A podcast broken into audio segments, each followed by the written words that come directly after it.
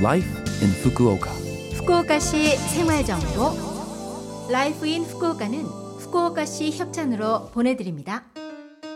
여러분 안녕하세요. 상쾌한 수요일 아침 DJ 김지숙이 인사드립니다.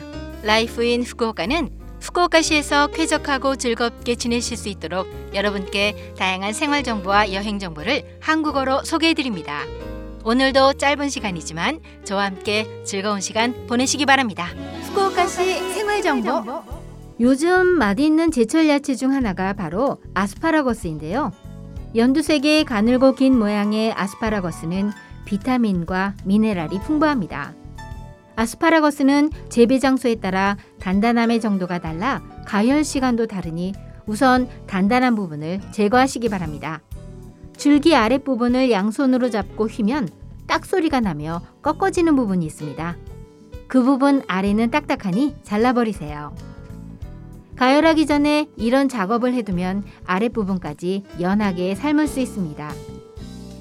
줄기가 굵은 경우에는 아랫부분의 껍질을 필러로 얇게 벗겨내면 균일하게 삶을 수 있습니다. 후쿠오카 현산 아스파라거스는 하카타 아스파라거스라고 부르며 마트 등지에서 판매합니다. 구매한 아스파라거스는 랩으로 싸서 냉장고에 세워서 보관하세요.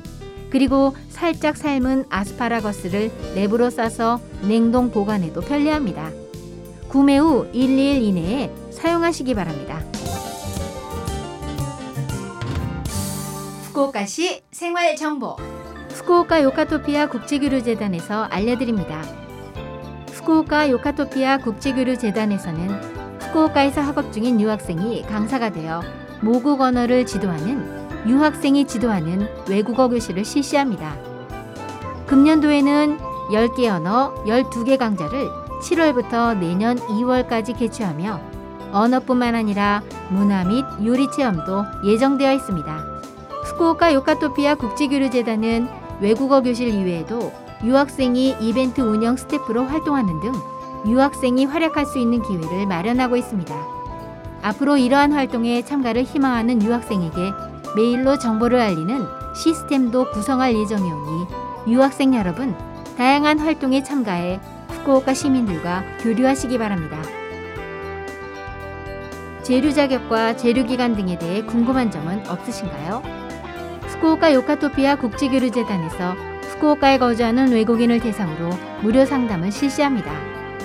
매달 둘째 일요일 오후 1시부터 4시까지 행정서사가 여러분의 질문과 상담에 답변해 드립니다.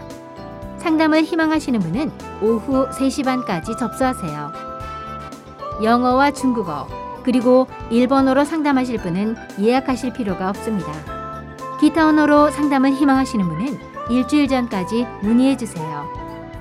비밀은 엄수하오니 안심하고 부담 없이 이용하시기 바랍니다. 세부 사항에 관한 문의는 수신자 요금 부담 0120-66-1799 0120-66-1799로 확인하세요. 평일 오전 9시부터 오후 6시까지 접수받습니다. 신종 코로나 바이러스 감염증 대책을 위해 방문하실 때는 마스크 착용과 손소독 등의 방역을 부탁드립니다. 후쿠오카시 생활정보 이번 주 Life in Fukuoka 한국어 어떠셨어요? Life in Fukuoka는 팟캐스트로 언제든지 들으실 수 있습니다. 그리고 블로그를 통해 방송 내용을 확인할 수도 있으니 Love FM 공식 홈페이지에 Life in Fukuoka 페이지도 놀러 오세요. 방송에서는 여러분들의 사연도 기다리고 있습니다. 이메일 761골뱅이 lovefm.co.jp 761골뱅이 lovefm.co.jp로 보내주세요. 이번 달 3일과 4일 치바 마쿠아리메스에서 4년 만에 일본 공연을 실시 4만 명의 팬들을 열광시킨 아스트로 오늘은 5월 9일에 발매된 이들의 신곡 Candy Sugar Pop 보내드립니다.